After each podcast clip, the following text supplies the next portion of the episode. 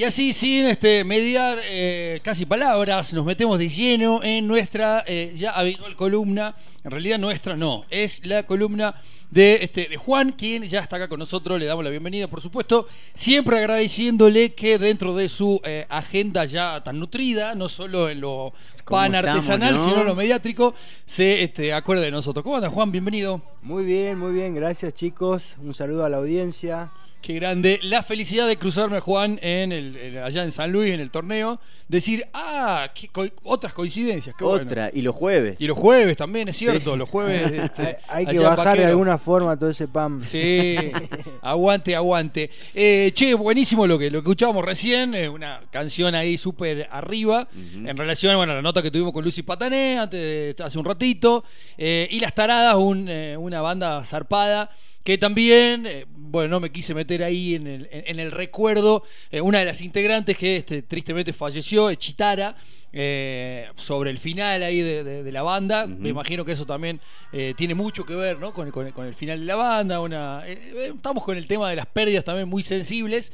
este, pero bueno, cuando se va gente también tan joven, tan talentosa, este, siempre eh, hay, hay que traerlas al, al recuerdo, ¿no? Este, desde lo artístico.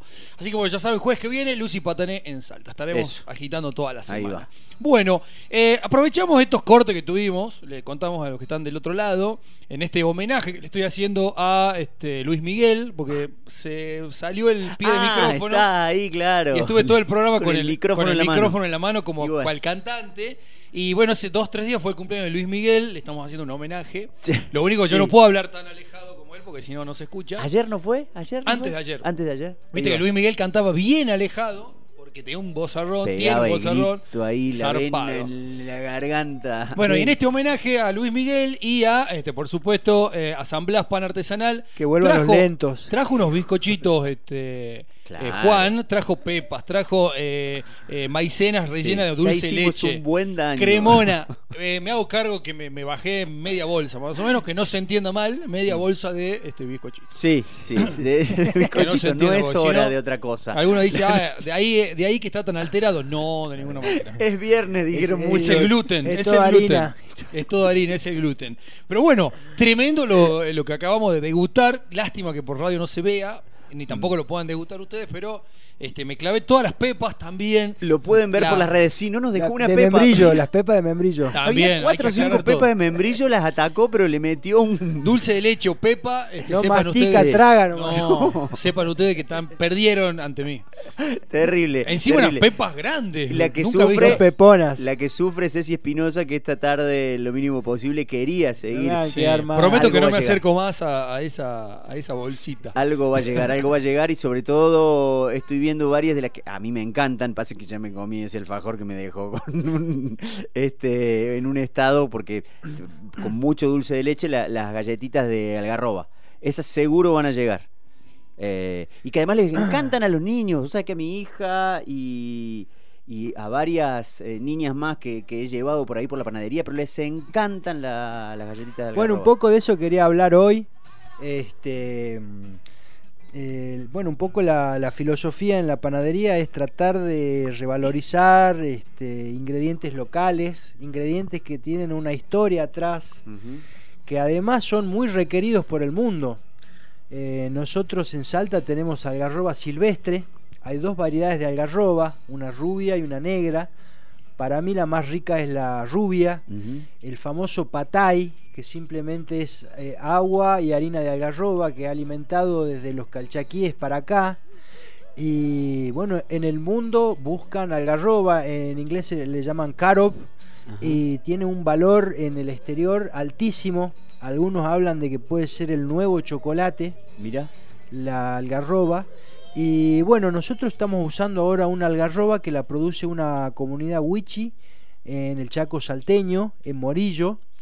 Hubo un emprendimiento que bajó unos fondos la Unión Europea, les armó una planta de procesamiento de algarroba y ellos están eh, cosechando, procesando, secando y moliendo algarroba rubia, es la que nosotros consumimos, este, están vendiendo en todo el país eh, por el momento en pequeñas cantidades y bueno, para mí es un lujo tener un ingrediente de este tipo, con todo ese trasfondo, con toda esa historia y con toda esa riqueza. A mí la algarroba siempre me da como un saborcito a vainilla.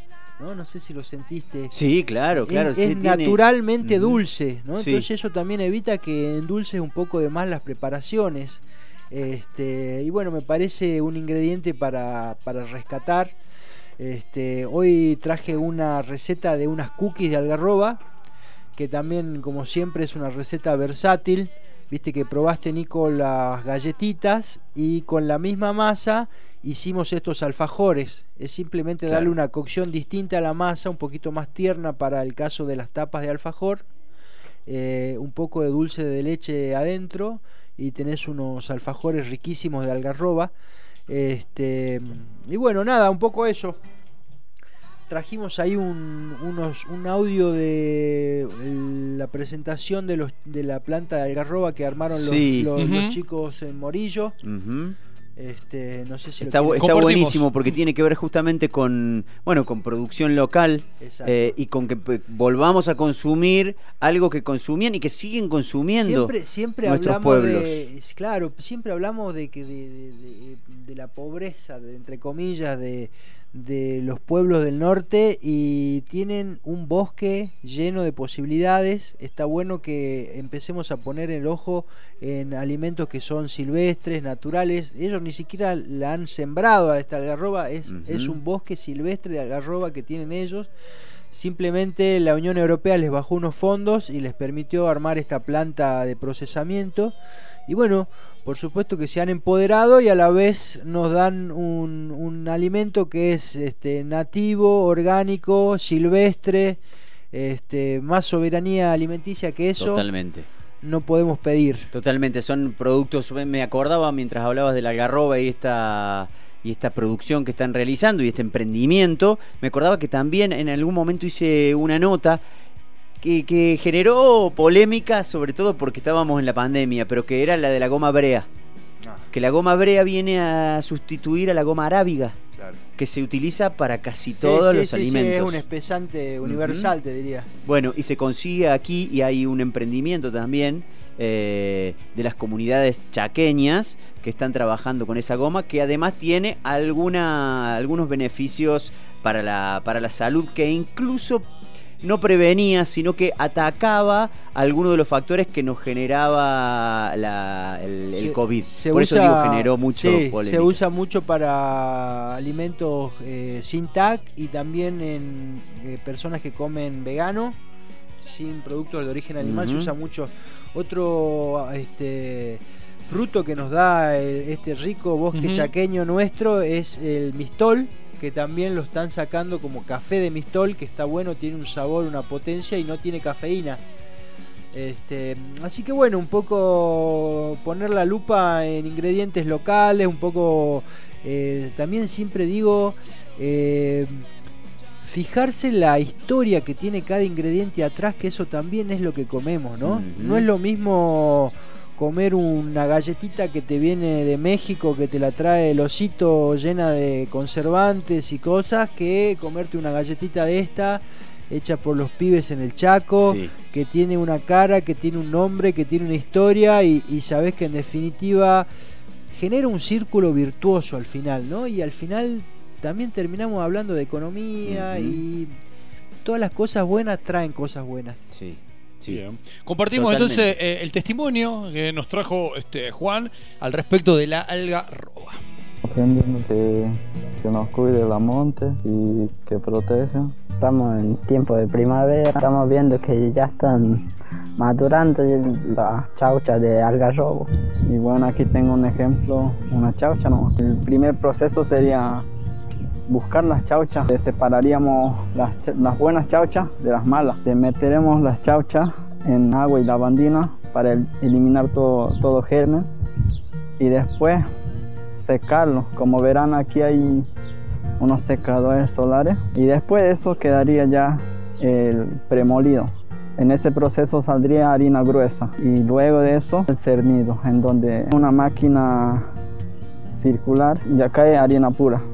Y después de eso pasaría al envasado. Y bueno, eso sería todo y eso ya pasaría a ser comercializado a nivel local, también como a, provincial. Eso es todo.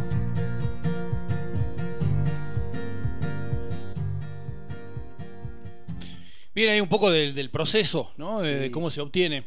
Hay otros derivados también de la algarroba, como la loja, que es una bebida alcohólica. Sí. Se fermenta. Chicha y aloja. Chicha y aloja. Eh, la chicha, bueno, también se hace de maíz, la aloja de, algarroba. Y sabes qué lindo tomarte, pega, una botellita de esa. decir que pega. Uh, quedás viendo, ¿sabes qué? Este... Pasás el invierno. Vos sabés que recuerdo haber hablado con un cacique que decía que cuando era chico le encantaba comer la algarroba así como caía. Claro, porque a se, fermenta también. Y además porque le generaba, fíjate lo que contaba, le generaba que, decía, pasábamos mucha hambre y generaba como un, primero un frío y después un calor en la panza que te quitaba el hambre. Es, es muy calórica y después tiene otra particularidad la algarroba que cuando más crece es en los años secos. Entonces generalmente los años duros donde hay sequía te salva el ganado la algarroba y bueno, y todo, y también a los humanos, ¿no? Con, la, diversidad de productos que podés sacar. Este, una planta muy muy noble que pienso que todavía no le hemos sacado la ficha, no, no la valoramos ni la consumimos. Este, así que bueno, invito a toda la audiencia a poner un, ojo ahí. Eh, y bueno, hoy te traje una receta, Niki. Eh, podemos decir una receta tipo sui generis porque tiene ingredientes este, del Chaco salteño, tiene ingredientes de Brasil. Podrían hacerla también con manteca. la, perfilamos eh, como una receta vegana, ¿no? Para todo el público vegano y el no vegano también que, le gusta comer productos de origen vegetal. Y entonces hemos hecho toda la materia grasa de esta receta con eh, productos de origen vegetal. Este, bueno, los que quieran tomar nota, la receta es la siguiente. Aceite de coco, 100 gramos. Aceite de girasol, 100 gramos. Harina 4 ceros, 600 gramos. Siempre hablamos de harina de fuerza. Eh, es la 3 ceros, exacto, muy bien, aprendió la lección. Eh, en este caso no vamos a desarrollar gluten ni, ni, le vamos a dar una fermentación, es simplemente vamos a buscar una textura de arenado eh, que se llama en pastelería. Algarroba, 100 gramos, algarroba molida, este, algarroba rubia es la que yo recomiendo. Esta la conseguimos. Sí, en las dietéticas se consigue. Si quieren, después me pasan el contacto. Yo les voy a dar el contacto de Vero López, se llama la chica que comercializa la algarroba de esta comunidad de Morillos acá en Salta. Bien tienen su oficina ahí en la Belgrano arriba. Nosotros también en la panadería tenemos un buen stock, así que cualquier cosa nos pueden ir a comprar la algarroba ahí a la panadería también, pero bueno, no es a lo que nos dedicamos. Sería lindo que hagan el contacto directo. 100 em, gramos de leche de coco en polvo, 200 gramos de agua y una cucharadita de canela. En caso de que no consigan o no quieran usar el aceite de coco, la leche de coco y demás, se podría reemplazar directamente por manteca. Bien. Mm, ¿No? Los, serían como 250 gramos de manteca y reemplazamos la leche de coco y el aceite de coco. Eh, esta receta, bueno, es simplemente incorporar, no le vamos a pedir que quede elástica, no vamos a pedirle mucho trabajo de gluten, acordémonos que es harina 4 ceros va a ser lo que se llama en pastelería un arenado. Es una masa arenada, es incorporar bien. El, aceite de coco es, eh, se solidifica a temperatura ambiente, tiene el punto de fusión alto, por tanto van a tener que derretirlo un poquito a baño María para incorporarlo mejor. Ponemos el aceite en baño María, incorporamos todos los ingredientes, una vez que lo tenemos bien incorporados los ingredientes, lo mandamos a la heladera eso rápidamente va a enfriarse y solidificarse por toda la materia grasa que tiene. Y luego lo vamos a cortar en bolitas de 40 50 gramos aproximadamente. Le vamos a dar frío también a esas bolitas. Y luego lo vamos a hornear a un horno bajo. Como siempre digo, cuando hay mucha materia grasa no conviene darle un, horno fuerte porque eso se va a quemar. Nosotros lo trabajamos a 150 grados. Yo creo que en un horno de casa sería temperatura media tirando para abajo. Y lo vamos a hornear por 20 minutos a 150 grados. Y bueno, ahí vamos a tener estas deliciosas galletas de algarroba. Si quisiesen, por ejemplo, con esta misma receta hacer unas tapitas de alfajor, tendrían que cortarlo de 30 gramos, un poquito menos las bolitas, y cocerlo 15 minutos en vez de 20, dándole una textura un poquito más tierna. Es para que no se seque tanto. Exacto. Que no se te rompa La- la- entero, exacto. La- la gall- la- lo que es galleta, lo que es cookie, tiene una cocción y una textura. Y si hiciésemos una, una tapita de alfajor, buscaríamos por ahí una textura más tierna.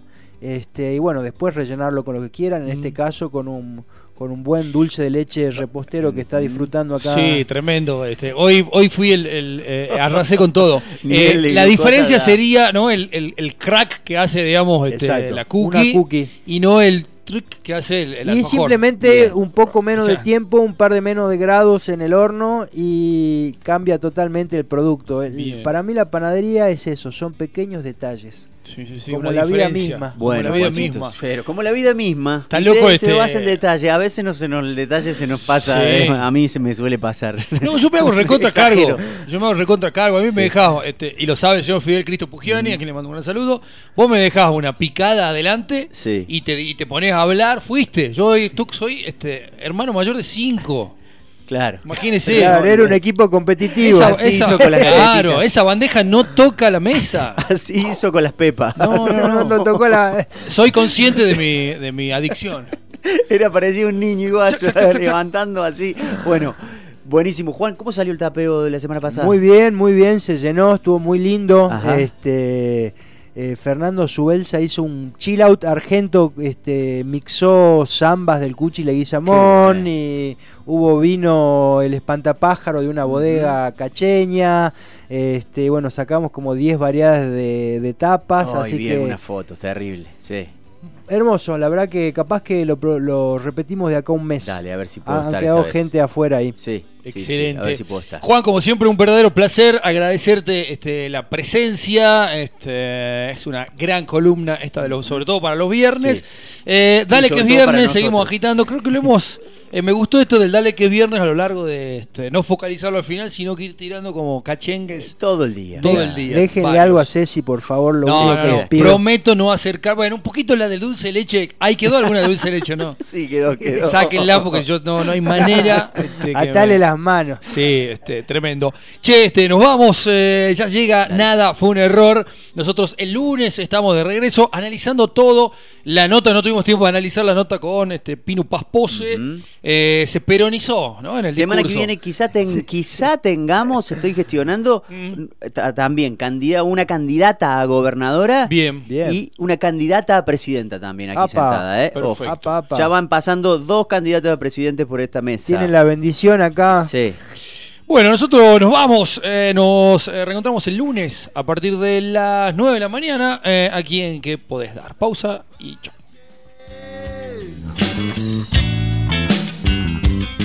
Salvaje.